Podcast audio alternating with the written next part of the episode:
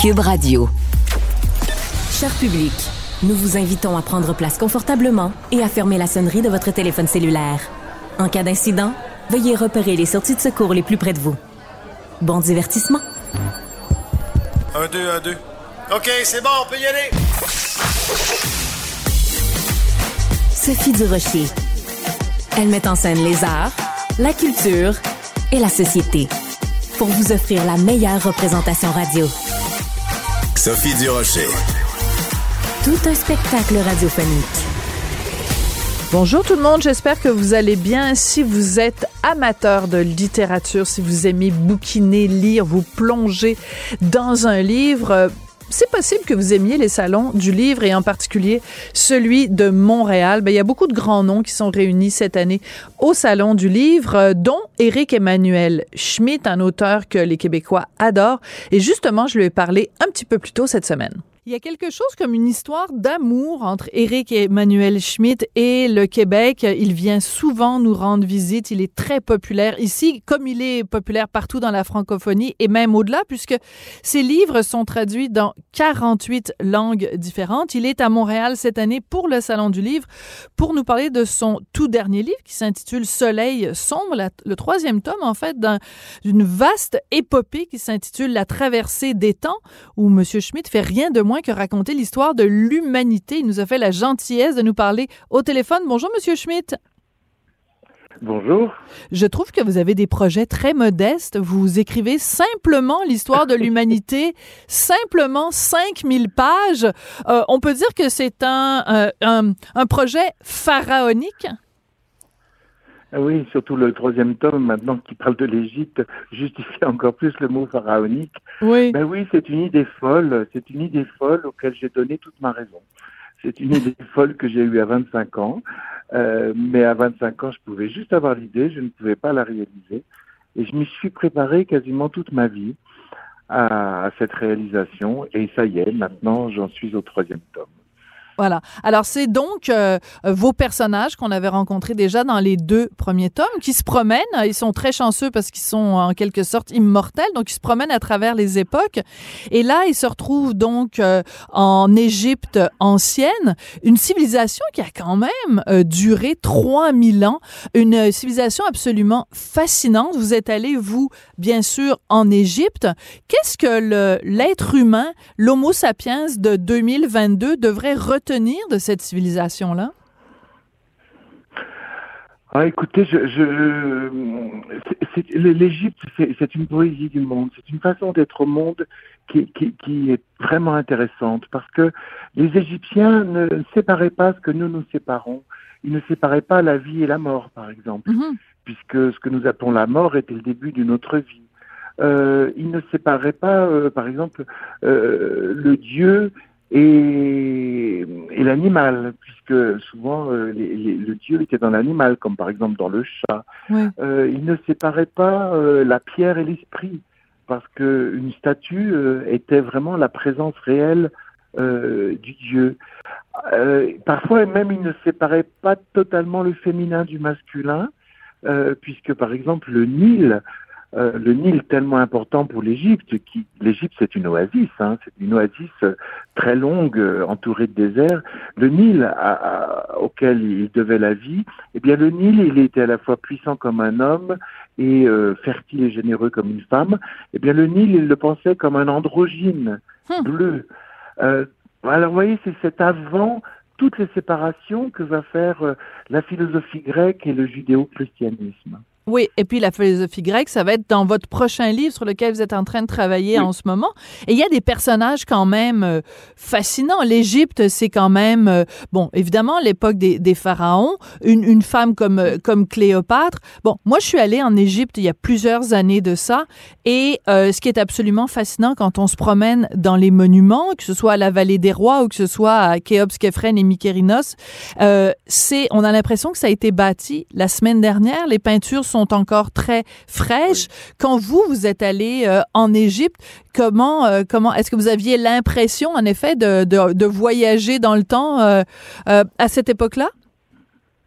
Ah bah, à certains moments, vous, vous vous trouvez devant des, des, des, des, restes tellement intacts que vous avez, vous avez l'impression d'être contemporain de ce que vous voyez. Et puis, et puis autrement, vous êtes quand même dans des ruines. Et c'est pour ça qu'il est intéressant de d'écrire un roman ou de lire un roman parce que justement c'est le contraire de la ruine. Grâce au roman, j'ai pu par exemple faire revivre la capitale, Memphis. Oui. Memphis qui a été la capitale pendant des millénaires, dont aujourd'hui euh, il ne reste rien. C'est la banlieue sud de, de, du Caire. Il ne reste quasiment rien. Et, et donc tout d'un coup, voilà, j'ai pu me promener dans cette, cette immense capitale et, et retrouver, retrouver tout ça, les, les odeurs, parce que les, les, Égyptiens ont inventé les parfums, euh, la sensualité, parce que l'Égypte, encore aujourd'hui, est une, une terre très sensuelle, sans doute à cause de la présence du Nil. Euh, voilà, retrouver tout ça euh, que parfois on n'a pas dans le voyage, par le voyage dans le temps que permet le roman. Moi, je pense que cette série de livres que vous faites, qui va s'échelonner, en fait, il y aura, je pense, une dizaine de livres euh, au total, cette histoire de l'humanité, on devrait la faire lire aux jeunes. Je m'explique, Monsieur Schmidt. Euh, je trouve, et je ne sais pas si vous partagez mon opinion, que les jeunes ont une vision très court terme de l'histoire. Pour eux, l'histoire, c'est ce qui s'est passé peut-être les 10 ou les 20 dernières années. Et quand on leur parle, mettons, des années 80, ils ont l'impression que c'est l'Antiquité. Donc, ils ont un rapport très particulier au temps. Et il y a un certain nombre de mythes fondateurs, un certain nombre de d'idéologies, disons, euh, qu'ils ne connaissent pas ou qu'ils ne veulent pas connaître. Est-ce que vous partagez mon analyse? Ah, complètement, mais, mais l'histoire, ça s'apprend. Hein ça ne peut pas venir autrement qu'en lisant euh, ou en travaillant. Et en plus, euh, c'est vrai que moi, dans, dans, dans, dans, cette série de romans, je, je prends vraiment plaisir à, à montrer parfois ce qu'il y a de commun entre le passé et nous.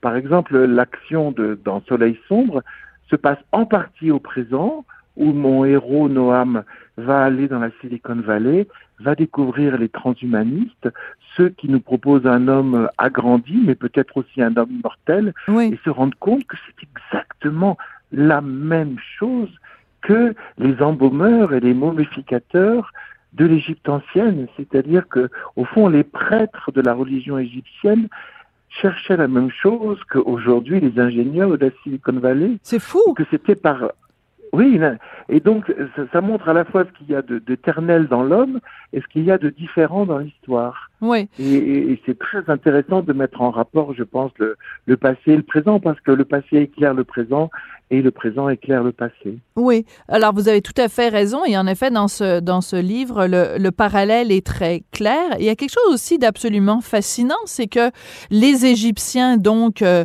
euh, croyaient, avaient un rapport très particulier avec leur Dieu, qui était très incarné, disons, dans, dans le quotidien.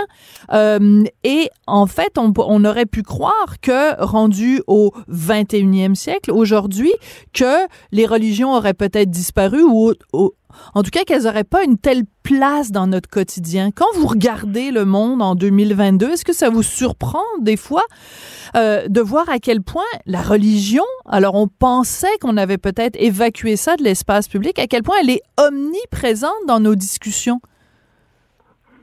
Mais je, je pense que euh, le propre de l'être humain, c'est de vouloir trouver du sens aux choses. Hmm. Euh, les êtres humains ne se contentent pas de vivre, ils, ils, ils interprètent. Euh, nous sommes des machines à donner du sens, nous avons besoin de bien. sens. Oui. Nous ne nous contentons pas d'être au monde, nous voulons savoir pourquoi nous sommes au monde et pourquoi un jour nous partirons.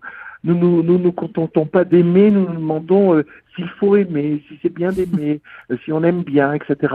On, on, on, nous sommes des êtres habités par des questions avec l'envie de recevoir des réponses. Et, et, je crois que la, la, la force des religions, c'est toujours de, de, de, bah, de, proposer du sens, de proposer des réponses. Et, et, et voilà, parce qu'on ne peut pas se contenter d'exister. Mmh. Euh, il faut qu'on il faut, il faut qu'on déchiffre, il faut qu'on interprète. Moi, ça m'émeut profondément, euh, nous, les hommes, la, condition humaine, parce que c'est, une question sans fin. Euh, c'est une quête infinie. Euh, et, et, alors voilà, alors ce qu'il y a, c'est qu'il faut être très prudent après quand on apporte des réponses, parce qu'ils se rendent compte qu'il y a des réponses au pluriel et qu'aucune n'est définitive. Oui. Euh, donc à la fois nous sommes en recherche du sens, mais parfois notre problème, c'est que nous arrêtons dans la recherche en croyant avoir trouvé et nous pensons posséder la vérité. Et là commence l'intolérance, là commence le fait voilà. l'intégrisme, là commence euh, la violence exercée sur l'autre pour qu'il pense pareil que nous.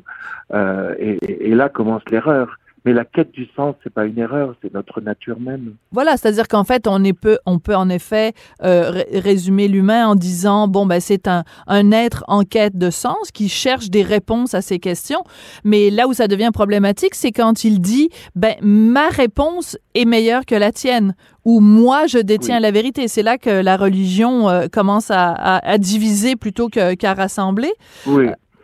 Meilleur, ça va encore, je supporte, mais la vérité, non. Oui. je veux dire, euh, ma réponse est meilleure. Sans doute, chacun de nous est convaincu euh, d'avoir une réponse qui est meilleure que celle des autres. Mais dire, euh, moi j'ai la vérité alors qu'il s'agit de questions indécidables, des questions qui ne relèvent pas du vrai et du faux, mais qui relèvent des options, des choix, des valeurs, là, véritablement, on est dans l'outrance et donc très rapidement dans la violence. Oui. Alors, je, on va revenir avec votre livre, mais vu qu'on parle de religion, je peux pas m'empêcher de vous poser la question, parce que tout récemment, euh, vous avez rencontré le pape, parce que vous préparez aussi un livre qui va sortir bientôt. Et là, je lisais différents textes où vous racontez euh, que, bon, euh, qu'il a un excellent sens de l'humour, euh, une grande humanité, vous lui trouvez tout plein de qualités. Et en même temps, il y a un paradoxe fondamental chez le pape, si je peux me permettre, mais je pense que vous allez être d'accord, c'est que voilà quelqu'un qui dénonce le capitalisme, qui dénonce le profit à outrance et qui vit dans des lieux euh, de dorure, de marbrure, dans la plus grande, euh, dans la plus grande richesse. Est-ce qu'on peut réconcilier ces deux aspects-là?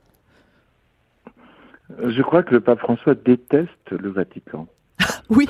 Bon. Il déteste vivre l'endroit dans lequel il vit. D'ailleurs, il a refusé d'occuper de, de, des appartements réservés au pape, mais il vit avec les sœurs dans le jardin. Ouais. Euh, et moi, je, l'ai vu lundi dernier, mais la veille, il avait reçu 2500 personnes pauvres sur la place Saint-Pierre euh, pour, pour, pour un repas qu'il a partagé euh, avec ces personnes. Euh, non, mais bien sûr, il y a, y a y a des contradictions à l'intérieur de l'Église et euh, quand on veut les, quand on veut les résorber, les, quand on veut avancer, on a des ennemis partout, ce qui est son cas. Oui. C'est-à-dire qu'il a des ennemis chez les ultra-traditionalistes qui ne, ne, supportent pas, qui, qui, qui, veulent faire avancer l'Église dans un sens plus proche des, des évangiles. Et puis d'un autre côté, euh, bah, ceux qui sont très très modernistes et très pressés lui reprochent de ne pas aller assez vite. Oui. Or, s'il allait plus vite, il casserait l'Église en deux. Donc c'est une tâche extrêmement compliquée. Oui, mais en euh... même temps, c'est ça. On se rappelle par exemple ce qu'il avait dit à propos euh, des, des, homosexuels. Il a fait preuve d'énormément d'ouverture. Donc en effet, les réactionnaires ont trouvé qu'il allait trop loin et les, et les très très progressistes trouvaient qu'il n'allait pas assez loin. Mais ça, ça, juste ça déjà, c'est un personnage de roman, c'est un personnage fabuleux pour vous. Ah ben complètement, mais, mais je pense que c'est un homme euh, exceptionnel. Je veux dire, pour, pour l'avoir rencontré, enfin pour le suivre de loin depuis des années, mais enfin pour l'avoir rencontré, avait passé une demi-heure seul avec lui à, à discuter de, de, de, choses qui nous paraissaient importantes. Euh, je, je, trouve que c'est un personnage totalement habité par une tâche. Il est traversé. Euh, en lui, il y a plus que lui. Il y a, il y a un sens du devoir euh, absolu, une, une exigence. Euh, il se, voilà, c'est un homme lumineux et traversé. Moi, ça m'a, absolument bouleversé. Alors, parlant de gens euh, lumineux et traversés, je pense que vous, on peut dire ça de vous, Éric Emmanuel Schmitt. En introduction, je disais à quel point vous avez une relation particulière avec euh, le Québec. Euh, vous, vous envisagez euh, aller dans un salon du livre, euh, serrer des mains, faire des dédicaces. C'est un plaisir pour vous ou c'est un, un, un service après-vente obligatoire, un passage obligé? Alors, euh, parfois. Qu'est-ce qui vous fait rire? Qu'est-ce qui vous fait rire dans ma phrase?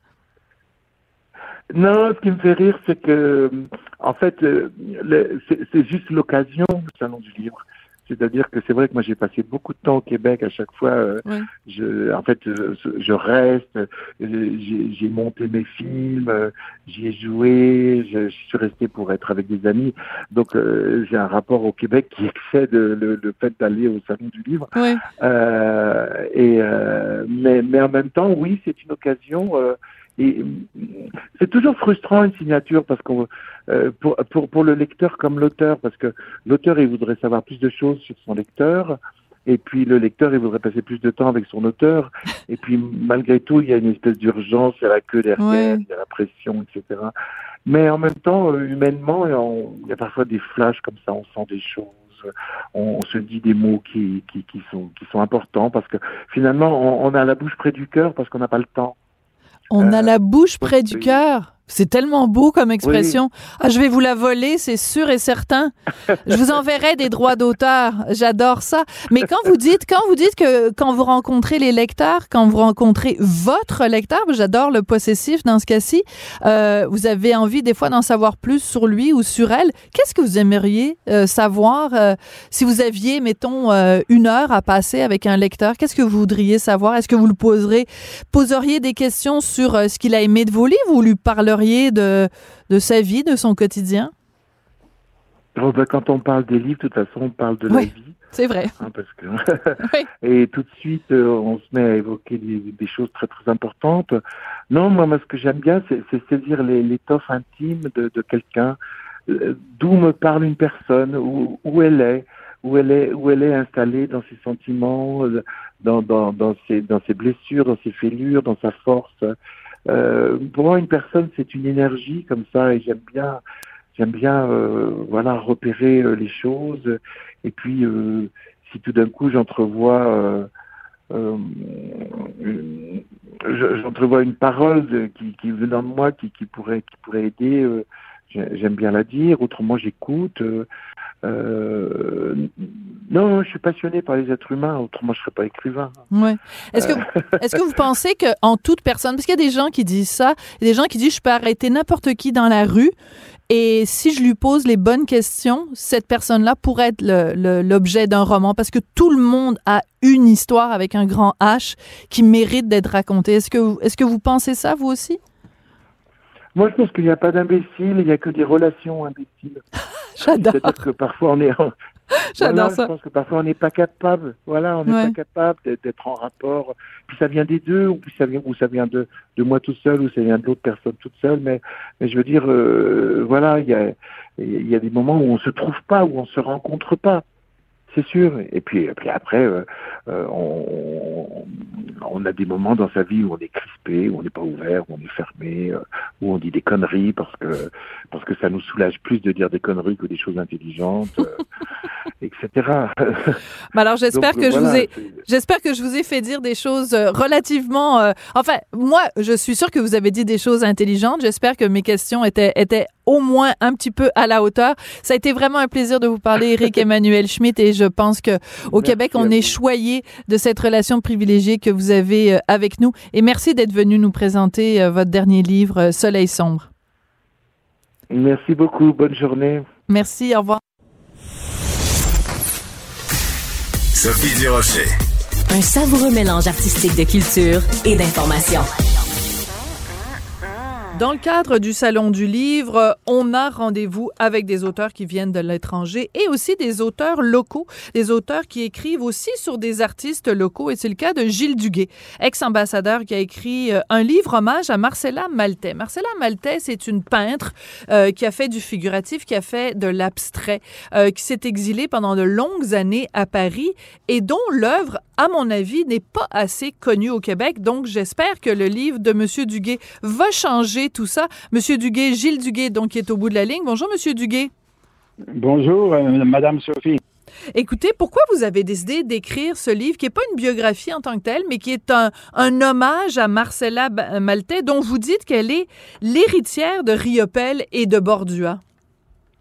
C'est-à-dire que euh, dans les années 68, 58 euh, jusqu'à 60, elle était considérée comme une grande vedette à Montréal, héritière naturelle du mouvement abstrait dirigé par Bordua et Riopel. Et alors, euh, ayant remporté des succès euh, très tôt au Québec, elle s'est émigrée à Paris, son rêve d'enfance. Et là, à partir de Paris, elle a vécu 50 ans à Paris et une vingtaine d'années en Grèce les étés. Par conséquent, elle s'est exilée volontairement et son œuvre a été moins connue au Québec, peut-être du fait qu'elle vivait surtout à l'étranger. Oui, c'est dommage parce que ces tableaux sont absolument magnifiques. Il y a eu au fil des années plusieurs euh, rétrospectives. C'est important de mentionner que Marcella Maltais est décédée en 2018 et vous, dans le livre, vous racontez des pans de sa vie. Euh, C'était vraiment une rebelle euh, parce que euh, elle refusait les convenances. Euh, l'important pour elle, était de vivre en femme libre je lisais votre livre et je me disais, il faudrait faire une série télé ou un film sur Marcella Maltais. Parce que c'est le genre de personnage en 2022 qu'on adore. Une femme libre euh, qui vit euh, de son art, mais qui euh, vit une vie passionnée, vraiment. Elle aimait, elle aimait les hommes, elle aimait la vie.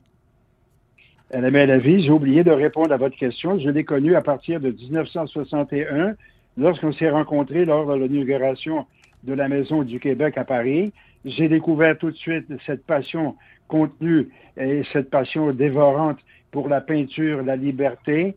Elle a été reconnue en 62 par, dans, plutôt en 1962 Châtelaine dans son premier numéro destiné au, au lectorat féminin au Québec la considérait comme le prototype d'une femme de la Révolution tranquille qui mettait sa liberté, l'amour de l'art au-delà de tout, maternité, pognon, argent, euh, et, autres euh, passions humaines normales. Donc, vous l'avez très bien, euh, comment dirais-je, caractérisé en disant que la passion a dévoré sa vie. Elle a voulu vivre dans une exaltation permanente.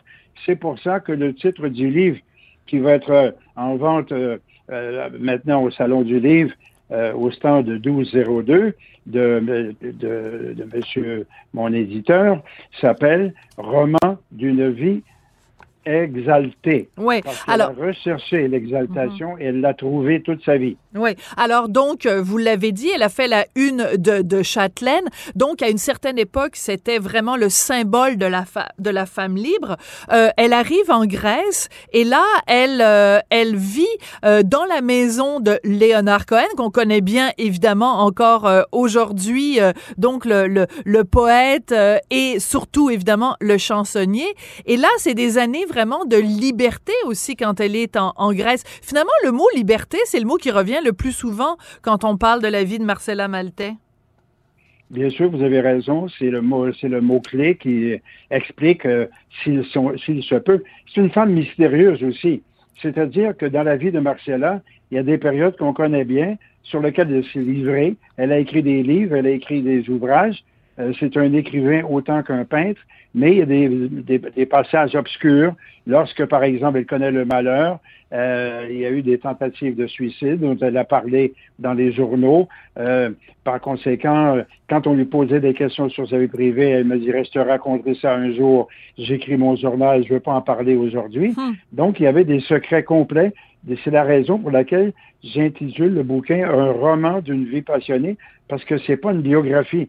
Il va falloir avoir des années et un grand talent d'écrivain pour explorer cette femme qui a été l'équivalent de Pierre, de Marc-Aurel Fortin, c'est-à-dire un génie de la peinture au Québec. J'utilise le mot génie sans me gêner. Elle a, été géniale dans, son art et, euh, comment dirais-je, ceci sera reconnu. Vous et moi, maintenant, nous commençons à lui rendre justice et c'est ce que j'ai essayé de faire dans mon livre, de la sortir du sépulcre de l'indifférence où elle, on l'a condamnée. Oui, c'est très dommage d'ailleurs parce que justement, peut-être la jeune génération va découvrir l'œuvre de, redécouvrir en tout cas l'œuvre de Marcella Maltais parce que donc bien qu'elle ait euh, côtoyé Jean-Paul Lemieux, certains disaient euh, euh, de son vivant que certains de ses tableaux avaient dépassé le maître parce qu'en fait l'utilisation de l'aplat entre autres, on rentrera pas dans les détails techniques, mais il y a quand même. Donc, est-ce que vous pensez qu'une partie du fait qu'elle a eu de reconnaissance, c'est le fait qu'elle était une femme? Peut-être pas le fait qu'elle était une femme, elle était une femme, euh, comment dirais-je, en colère. Une femme qui se rebellait contre le système, qui voulait l'encadrer, qui voulait l'enfermer dans une espèce d'académisme. Euh, c'est comme Riopel, on voulait qu'il la, la, période la plus géniale, euh, d'après les critiques et les mandarins, c'était les années, la fin des années 50. Et quand Riopel a commencé à évoluer vers d'autres sujets, on lui a pas pardonné. C'est la même chose pour Marcella. Après avoir été une vedette de l'abstraction lyrique à Montréal, elle a découvert la lumière dans, dans, sa vie en Grèce. La lumière a été le but ultime de toute sa recherche artistique. Et ça, on ne lui a pas pardonné. Et elle, elle n'a pas pardonné le fait qu'on la condamnait hmm. à une période de sa peinture qu'elle avait dépassée par ses recherches et sa sérénité. Oui, elle, elle dit d'ailleurs que quand elle est arrivée en Grèce, à Hydra, l'île où, euh, où habitait Léonard Cohen, on dit, elle dit que c'est là, elle voit comme si elle voyait pour la première fois. Donc, euh, c'est quand même un moment marquant. D'ailleurs, le lien avec Léonard Cohen est drôlement intéressant parce qu'à un moment donné, en France, ils ont édité un recueil de poèmes de Léonard Cohen. Et, euh, et ben, c'est un tableau de Marcella Maltais qui est sur la couverture du livre. Donc, c'est quelqu'un qui a côtoyé plein de grands noms. une vie de bohème, euh, elle a pas toujours très, très bien gagné sa vie, euh, Marcella Maltais. C'était difficile pour elle de vivre de son art. Elle vivait ou bien elle vendait des tableaux à 10-15 000 dollars sur la rue Sherbrooke à Montréal à ses collectionneurs qui étaient passionnés par son œuvre. Et tout à coup, quand elle vendait moins de tableaux, ben, elle, vivait dans une pauvreté réelle euh, sur la rue René Boulanger à Paris, près de la place de la République. Euh, euh, donc, il y a eu des hauts et des bas tragiques dans sa vie, notamment sur le plan amoureux. C'est une femme qui recherchait l'amour absolu. Et quand euh, vous êtes passionné au point de chercher la perfection chez les autres constamment, vous ne rencontrez pas toujours cet amour parfait chez les hommes ou les, les, amis qui vous trahissent, etc. Par conséquent, elle était d'une lucidité à toute épreuve. Et c'est ça qui rend sa vie passionnante c'est que vous avez mis le doigt sur la, sur la vérité. Quand vous avez dit que la jeune génération va la découvrir, les jeunes d'aujourd'hui ne seront pas du tout scandalisés de, de lire la vie d'une femme qui a été une espèce de volcan et un volcan contrôlé parce qu'elle avait la sérénité de son art. Son art est caractérisé par la sérénité, la lumière, le calme, et alors que sa vie a été très bouleversée. Ouais, ben écoutez, je suis très contente de vous avoir parlé, Gilles Duguay, votre livre Marcella Maltais, le roman d'une vie exaltée. Donc, euh, c'est vraiment euh, l'occasion de rendre hommage à une femme euh, méconnue, en tout cas par la jeune génération. Espérons qu'on va pouvoir donner un deuxième souffle à l'œuvre de Marcella Maltais. Merci beaucoup. Elle se déplace du côté court au côté jardin pour couvrir tous les angles de la nouvelle. Pour savoir et comprendre. Sophie Durocher. C'est tout en anglais. Sophie Durocher. C'est toi qui as tiré la sonnette d'alarme? Le Québécois moyen était euh, quelqu'un qui subissait et qui se disait je ferme ma gueule parce que je veux pas perdre ma job. La rencontre. Cet asservissement, cette servitude volontaire. C'est quelqu'un qui va dire par exemple moi j'étais allé à l'urgence là, j'ai attendu 6 heures, OK? La rencontre. Nantel. Durocher. Hello, uh, Mr. Nantel. How are you? Uh, in which uh, official, which of the two official languages would you like to do your uh, column today? Uh, dans well, laquelle des deux langues only, officielles? Only one language official in Canada, you know. Yeah, it's English. Uh, non, il y en a deux. Il y a deux langues officielles au Canada. Tu savais pas? Il y a l'anglais et il y a le traduit de. ouais, c'est ça, la, la, la, traduction simultanée, exactement. Alors évidemment, juste pour situer euh, tout le monde, pour qu'on parle, qu'on soit tous rendus à la même page, comme qu'ils disent en chinois, euh, on veut revenir sur le fait qu'à la commission Rouleau, donc il y a la commission qui se penche sur euh, l'état d'urgence qui a été déclaré plus tôt cette année, il y a euh, des hauts gradés, des hauts fonctionnaires qui avaient le choix hein, de, de, de faire leur témoignage soit en français ou en anglais, des francophones qui ont décidé de faire le témoignage quand même en anglais et ça a beaucoup euh, fait jaser parce que c'est une chronique de notre collègue Guillaume Saint-Pierre dans le journal. Euh, moi, je je ne sais pas qu'est-ce que ça va prendre pour que les Québécois se réveillent et puis se rendent compte que le français, on s'en fout complètement dans ce pays-là. Ben, plus ça avance, moins j'ai espoir. Euh, je, finis par me dire que les. Écoute, euh, la commission Rouleau, là, ceux qui suivent peut-être un petit peu moins euh, les, les, trucs politiques, c'est la commission sur le convoi de la liberté. Et là, il y a un juge francophone, pourtant, qui est là. Et évidemment, c'est une commission qui est fédérale, donc on s'entend pour dire qu'il y a des deux langues officielles, comme l'exige la loi. un juge, donc francophone, le juge Rouleau, et il propose à tout le monde de témoigner témoigner. Il reçoit une soixantaine de témoins, ce qui est quand même pas rien. Euh, et là-dessus, il y en a énormément qui sont des francophones, comme entre autres le fameux, euh, tu sais, beaucoup de hauts fonctionnaires, le ministre euh, francophone Dominique Leblanc, et tous ces gens-là, comme tu dis, tous, sans exception, sauf un, Steve Charland, l'artiste. Oui, Farfada. C'est lui, le seul, qui a parlé français du début à la fin. Et quand c'est rendu que le leader des Farfadas fait figure de héros hein? national en étant le seul qui n'a pas honte de sa langue, ben écoute, il y a un sérieux problème.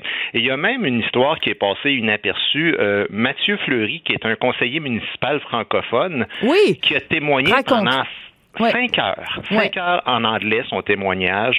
Et à un moment donné, pour une raison technique, euh, il a senti le besoin de répondre à une question en français. Et là, toute l'Assemblée s'est moquée de lui. Il y a même l'avocat euh, Brendan Miller, qui est mm-hmm. l'avocat des camionneurs, qui jouait un peu comme un enfant qui est en train d'apprendre une langue. Puis là, il le regardait, il faisait Oh, bonjour, je m'appelle Brandon. Et là, tout le monde s'est mis à rire. Et c'est même Mathieu Fleury qui a dit Il n'y a absolument rien de drôle dans l'idée de parler français dans une commission bilingue.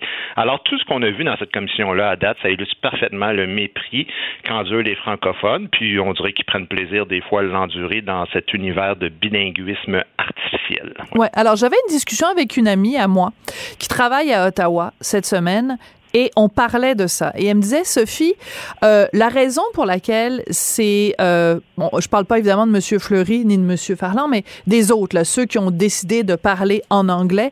Elle dit, ils ont pas, euh, ils ont pas parlé anglais parce qu'ils ont honte de leur langue. Ils ont pas parlé anglais parce que euh, ils ont pas de colonne. Ils ont parlé anglais parce que Comment tu penses qu'ils sont rendus si haut dans la hiérarchie et si haut dans le, parmi les, les, fonctionnaires à Ottawa? Tu ne peux pas monter les échelons dans la fonction publique au Canada si tu revendiques le français. C'est impossible. Si tu es dans une réunion, puis qu'il y a 22 euh, francophones, puis qu'il y a 3 anglophones, puis que toi, tu dis, bon, ben aujourd'hui, on va faire la réunion en français, tu vas te faire hurler après. Il y en a une langue officielle. Alors, ces gens-là ont intégré ça parce que c'est ça qui les a, leur a permis de monter jusque dans les plus hauts échelons. Euh, qu'est-ce que tu penses de ça? En partie, je pense qu'elle a raison en, bonne partie, mais tu sais, en même temps, je veux dire, il y a des élus là-dedans. je te parlais de Mathieu Fleury, il a quand même témoigné pendant cinq heures essentiellement en anglais. C'est l'exception, l'histoire de répondre à une seule question en français, euh, parce qu'il parlait de micro-agression dans sa, dans sa réponse, puis il savait pas le mot anglais. Alors, c'est pour ça qu'il a senti besoin de, de, parler français. Mais c'est un élu, euh, dans, dans c'est un conseiller municipal euh, à Ottawa, francophone, dans une, dans une ville bilingue, et donc dans une circonscription où il y a quand même beaucoup de, de, de, de francophones. Donc, il pourrait très bien tenir à sa langue. Il perdrait pas son emploi. C'est un élu, ce gars-là. Tout à fait. Mais par contre, là où je trouve qu'elle a raison, c'est qu'il y a quand même une espèce de ce qu'on appelle l'anglo-normativité. Oui, je suis content que tu parles de ça. Et ça, et ça, ça personne ne parle jamais de ça, mais il y a une chercheuse qui est une avocate, en fait, qui a fait une, une belle recherche là-dessus. Puis, dans le fond, ce qu'elle dit, c'est que il y a comme une espèce de présomption de départ que l'anglais, c'est la langue dominante. Donc, même s'il y a deux langues officielles, c'est un peu comme si on reconnaissait les langues autochtones euh, au Québec. On, on, aura beau dire que le français et les langues autochtones seraient, par exemple, des langues officielles, on s'entend pour dire que la langue dominante serait quand même le français par rapport aux langues autochtones, et ils ont ce même sentiment de supériorité, même si au départ, il y avait deux peuples fondateurs. Donc, ce que ça fait, c'est qu'il y a un sondage qui a été mené par le commissariat aux langues officielles du Canada. Écoute ça, Sophie, là, écoute, 47 des francophones mm. qui travaillent pour la fonction publique fédérale qui sont basés à Ottawa et 41% de ceux qui sont basés au Québec disent qu'ils sont mal à l'aise d'utiliser le français au travail parce qu'il y a au moins un collègue anglophone qui n'aime pas ça entendre le français. Ou qu'il ne parle pas, ou qu'il parle pas, ben oui. Non, non, mais, mais ce que je te dis, c'est que les francophones entre eux parlent anglais, juste au cas où, un peu comme dans la Chambre du Canadien de Montréal, ben où des Suédois parlent suédois ensemble, des, des, des, Slovaques vont parler slovaque ensemble, mais quand des francophones parlent ensemble en français, on leur dit parlez anglais parce qu'on veut que tout le monde comprenne ce que vous dites. Et ça, c'est quelque chose qui n'existe mm. pas. Dans, je te parle dans la Chambre du Canadien, mais ça n'existe pas, ça, en anglais. Il y a 0% des anglophones qui ont honte de parler anglais, même s'il y en a qui parlent mieux français qu'anglais. Moi, là, j'ai énormément de difficultés à comprendre quelqu'un qui euh, ne se tient pas debout. Ben, tu le sais, puis on est pareil, toi puis moi, là-dessus, là. Euh, la, quantité de gens que je vois autour qui, qui, qui, ont de la difficulté à se faire euh, une colonne vertébrale. Je te raconte une anecdote, OK? Je l'ai raconté récemment à Steve Fortin. Je suis membre d'un club sportif dans un quartier, disons, euh, où il y a beaucoup de francophones et d'anglophones, OK? Et euh, dans les cours, les profs, systématiquement, soit font leurs cours 80% en anglais, puis disent 1, 2, 3, 4, OK, mhm. pour faire semblant qu'ils parlent un peu français, ou alors c'est moitié-moitié. Et à un moment donné, j'arrive dans un cours et je vois que la prof, elle parle anglais avec tout le monde. Puis je lui dis, ben, j'espère que pendant le cours, vous allez parler français. Elle me dit, I'm sorry, I really can't speak French. You mhm. have to excuse me. Puis là, j'ai dit, non, j'ai dit, je trouve ça inacceptable que vous passiez pas votre cours euh, en, en, français. Et là, il y a deux francophones dans le cours qui me disent, ben voyons, madame, ils m'avaient reconnu. Ben voyons, madame Durocher, vous avez juste à suivre les mouvements. À la fin du cours, les deux francophones, Guy, les deux francophones sont allés voir la prof et se sont excusés de ah, ben moi. On dit, We're so sorry about what that, that woman said to you at the beginning of the class. Mais faut-tu être colonisé, c'est presque du racisme, ce que tu as fait. dans, dans, le Québec actuel, c'est vu comme une forme de racisme d'exiger d'être servi en français euh, au Québec, et c'est complètement fou. Puis, puis il y a ce petit côté, pas juste au Québec, hein, en France encore pire, ce petit côté où c'est tellement cool l'anglais à cause de ben l'Internet, là, l'espèce d'hégémonie euh, anglo-saxonne dans tout ce qui se fait comme échange Internet. Ce qui fait que, écoute, moi, là, dans, il était sorti des statistiques sur la francophonie il y a quelques mois euh, à travers le Canada, évidemment au Québec aussi. Et la statistique qui est passée sous silence et qui m'a fait, fait le plus sursauter, c'était 47% des Franco-Ontariens utilisent l'anglais plus souvent que le français à la maison. Entre eux autres. Hum. Des Franco-Ontariens, presque 50 alors, tu sais, comprends-tu? C'est, ça démontre la puissance de, mm. de cette langue-là maintenant, où tu dis, euh, bon, je, je veux pas non plus euh, être trop alarmiste puis dire la partie est perdue, mais ça devient compliqué de, de, de dire comment on pense se relever par rapport à un sujet comme celui-là. Je te parle de l'Ontario, je pourrais te parler du Nouveau-Brunswick, qui est quand même ah le tiers de la province est, francophone. Et pourtant, on a un premier ministre qui est ouvertement anti-francophone, unilingue anglophone. On a un lieutenant-gouverneur unilingue anglophone qui parle pas un mot de français. Oui, je le sais. C'est nommé par euh, Justin Trudeau, le même Justin Trudeau qui a nommé une gouverneure générale qui parle pas un maudit mot de français. Je, veux dire. Vas-y, euh, termine ton idée. Mais non, mais c'est juste ça. C'est juste ça que je voulais dire. J'allais dire, est-ce que tu as déjà vu un débat francophone des chefs aux élections du Nouveau-Brunswick? C'est à mourir de rire. Non, non, faut, il y en a sur Internet, là, va voir ça. Tu fais débat francophone Nouveau-Brunswick, là, c'est les élections provinciales, ils sont cinq, OK? Il y en a un, des fois deux qui sait parler français, et le débat francophone, ça passe tout en anglais. Et tu as même la CBC OK? CBC Radio-Canada Nouveau-Brunswick, qui a refusé de diffuser le débat en français en disant écoute, 33% du monde, ben, écoutez-les en anglais, c'est tout, on va en faire juste un en anglais. Pourtant, ici au Québec, là, c'est 5% la descendance britannique et on se met à genoux, là. On s'auto-flagelle puis on dit ça n'a pas de sens de ne pas faire de débat ben provincial pour les on a eu ça, On a eu ça aux dernières élections. Puis, euh, puis euh, ce que tout le monde disait, chaque fois que tu te plains puis tout ça, les gens vont dire ah ben là Paul Saint-Pierre Plamondon, il veut pas qu'il y ait un débat en français. Pourtant, il a fait ses études, euh, tu sais, genre il est allé à Oxford ou je sais pas trop où. Mais la question c'est pas qu'on on la connaît pas votre votre langue. C'est pas, ça veut pas dire qu'on n'est pas capable de regarder Netflix en anglais. Ça veut pas dire qu'on n'est pas fait des études aux États-Unis. Ça veut pas dire qu'on est capable de commander un café quand on s'en va dans le Myland. C'est pas ça que ça veut dire.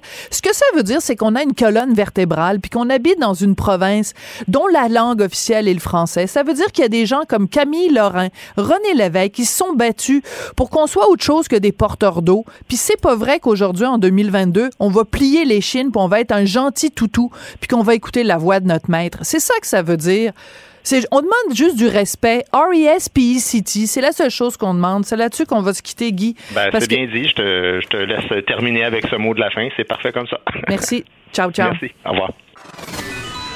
Sophie Durocher. Aussi agile qu'une ballerine, elle danse avec l'information. Culture, tendance et société. Steve Fortin. Bonjour, Steve. Hey, salut, c'est vendredi. Oui, c'est et euh, écoute, on veut euh, parler ensemble. En fait, c'est une euh, excellente suggestion de ta part. Mhm. Au cours des dernières semaines, dans les médias, que ce soit le Devoir, la presse ou autre, il y a différentes personnalités qui ont qui ont tenu des propos justement qui sortaient un petit peu du discours convenu. Et comme par hasard, ils se sont fait taper sur la tomate. C'est quand même assez ironique dans une société où on est supposément ouvert à la diversité d'opinions. Pas toujours. oui, je te le fais pas dire parce que euh, tu sais, euh, déjà, on avait des cas que, que j'avais trouvé, euh, moi, que j'avais trouvé un petit peu embêtant.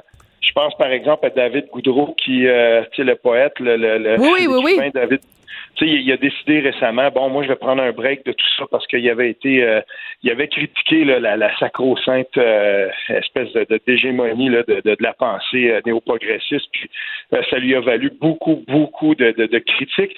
Puis ce qui arrive, c'est que sur les réseaux sociaux, tous les réseaux sociaux, il y a un effet de meute qui se crée à un moment donné de gens qui surtout quand ça vient de, de, personnalités euh, dont on pourrait penser qu'ils sont de notre euh, chapelle idéologique dans, dans ce cas-là. Euh, s'il faut qu'à ce moment-là, on commence à critiquer, ben là, ça peut devenir chaud pour les gens qui le font. Puis là, c'est ce qu'on voit qui se passe avec des voix qui, à mon sens, sont des voix de raison. on le voit avec Maxime Pedneau-Jobin, par exemple, qui signe des textes dans, dans la presse que moi, j'attends ces textes, j'ai hâte de les lire. Il y a là quand même une réflexion, puis, mm. euh, je sais pas, une, espèce de... Il me fait penser un peu à Boucard d'une certaine façon, un autre qui parfois se retrouve dans les mêmes ornières. Euh, tu sais, son, son, texte récemment qu'il a écrit sur euh, l'immigration, par exemple, le 12 novembre dernier, tu sais, quand il traite du Canada post-national, la façon qu'il le décrit, ce Canada qui, autrefois, aimait se distinguer des États-Unis par une espèce d'identité propre, mais qui, depuis une décennie, peut-être un peu plus, avec Justin Trudeau surtout, qui a fait d'un Canada post-national son, son, son, fer de lance politique, ben là, on se rend compte que euh, là, ça pas très bien passé, puis ce texte-là a été beaucoup critiqué.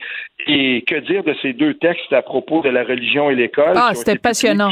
Oui, oui, tout à fait.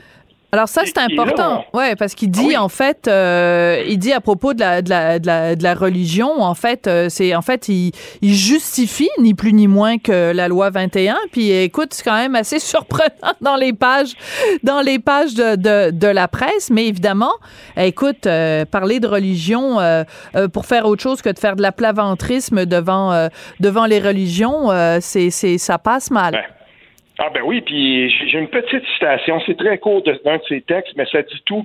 Euh, toutes les religions affirment porter la vérité divine. C'est l'inverse du doute, l'inverse de la raison. La foi, c'est inverse de l'école. Euh, l'une des euh, l'une incertitude, l'autre est doute, l'une exige l'adhésion, mm. l'autre construit la liberté.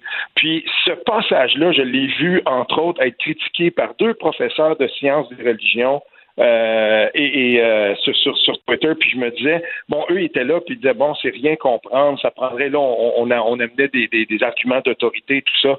Attention, euh, il n'y a pas tellement longtemps, c'est drôle, hein, parce que Sol Zanetti, à l'époque où on collaborait tous les deux côte à côte au Huffington Post, Sol Zanetti, qui était chef d'option nationale à mm-hmm. l'époque, il a, à mon sens, écrit l'un des textes les plus importants sur la laïcité au Québec, mais surtout sur la place fondamentale de la laïcité à l'école. Absolument. il s'est récusé depuis, mais quand même, c'est drôle parce qu'à cette époque-là, ça passait bien, mais là, maintenant, ça a valu à Maxime Petno-Jobin toute une volée de poids par la, la si on veut, la, la, les, néo, les, les, néo-progressistes. Euh, Hélène Buzetti aussi, elle a été la cible. Là. Bon, alors il faut situer. Hélène Buzetti, donc elle, elle écrit dans le dans le Devoir. Donc et c'est bon, encore une fois, une voix quand même assez dissonante par rapport à l'espèce de, de, de, de, tsunami woke qui déferle sur le Devoir, à l'exception évidemment d'un Christian Rioux ou d'un ou d'un Monsieur Dutrissac ou de bon Jean-François Lisée là. Permets-moi de corriger. Par contre, je pense qu'elle a déjà écrit au devoir, mais maintenant elle est avec le groupe Capital Média, puis elle écrit euh, dans les anciens journaux là, de la nébuleuse de Jessica. Donc, euh, moi, je la lis dans le journal Le Droit. Puis, elle a collaboré le 4 octobre. Il y a un segment. il y a beaucoup de gens qui nous écoutent. Je suis sûr qui ont vu ça. Elle participe. Tu as raison, excuse-moi. Le droit, le soleil, le quotidien, le nouvelliste, la tribune, la voix de l'Est. Excuse-moi. Ouais, tu as tout à fait raison. Oui, c'est ça. Puis ben, là-dedans, elle signe des textes, oui, souvent font sursauter, ça, c'est sûr. Mais euh, avec euh, Michel C.O.G., Chantal Hébert, la troisième panéliste post-électorale à RDI quand les élections sont terminées, euh, c'était Hélène Buzetti. Et qu'elle a détonné quand euh, Hébert et euh, COG ensemble disaient oui, mais on sait bien le discours sur l'immigration. Euh, et là, on, on, taxait là, presque François Legault d'avoir été xénophobe et tout ça. Puis tout à coup arrive Hélène Buzetti qui dit ben moi je ne l'ai pas vu comme ça. Je pense même qu'il y a eu une prime à l'urne parce que ça a résonné avec pas mal plus de monde qu'on pensait. Puis il fallait voir les deux autres, l'air à gare. Moi, j'ai tout de suite remarqué ça. Plusieurs internautes l'avaient vu. Et, et, et voilà ce, ce qui a valu aussi euh, de, à Hélène Buzetti de se retrouver dans ce, dans ce camp-là, le camp des pestiférés, si on veut. Oui.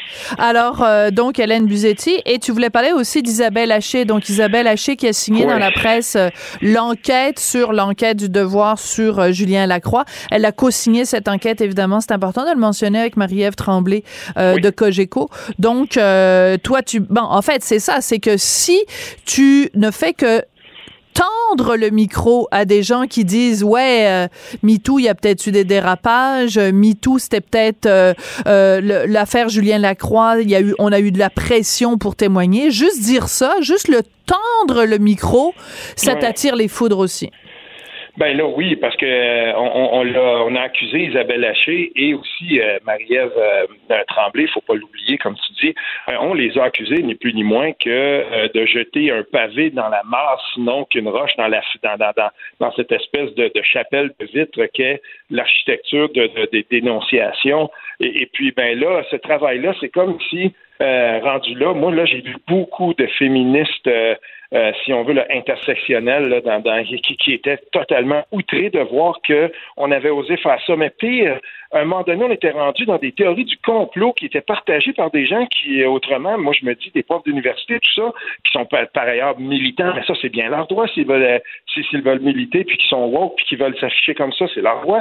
Mais là, on, partageait des théories du complot selon lesquelles, par exemple, le conjoint de, de de, de, de euh, ou la, la, blonde de, de, de, Julien Lacroix aurait des liens avec Marie-Ève Tremblay. On sortait des captures d'écran, puis on était là, on disait oui, mais elle lui a, souhaité bonne fête, puis des gros cœurs, puis tout ça. Écoute, j'avais l'impression de me retrouver dans, dans, dans, dans des chambres d'écho complotistes. Je me disais, mais jusqu'où ils vont aller ces gens-là pour tenter de décrédibiliser un travail journalistique, puis des gens qui, euh, somme toute, euh, ont fait un travail, ben, à mon sens, en tout cas, tout à fait honorable. On peut ne pas être d'accord avec le travail qu'ont fait ces deux journalistes-là mais elles ont respecté en tout point les règles de l'art telles qu'on les enseigne dans les écoles de journalistes, ça c'est sûr et certain. Ouais. Euh, écoute, euh, ce que je trouve très intéressant mhm. aussi pour revenir à Hélène Buzetti, puis encore une fois, je m'excuse d'avoir dit qu'elle était au devoir. Tu as tout à fait ben raison. Ben on a on l'a tellement associée, mais en effet, elle est avec le groupe Capital. Donc, euh, mhm. ne serait-ce que par exemple, bon, cette semaine, je suis allée assister au lancement d'un essai d'un jeune et brillant, un jeune, un brillant intellectuel euh, québécois, donc David Santarossa, qui écrivait avant dans la presse. Et donc, il sort un livre, La pensée woke. J'ai fait une entrevue avec lui que vous pouvez retrouver dans la section balado de Cube Radio. Et donc, Hélène Buzetti fait simplement dire sur son compte ah Twitter, je, ce livre-là, le livre de, de David Santarossa, est sur ma table de chevet. Elle dit même pas qu'elle l'a lu, là. Elle dit juste, il est mhm. sur la table de ma table de chevet. Puis elle dit, bientôt, je vais participer à une entrevue à la radio où je vais être aux côtés de David Santarossa. Et là, elle se fait tomber sur la tomate. Sais-tu pourquoi?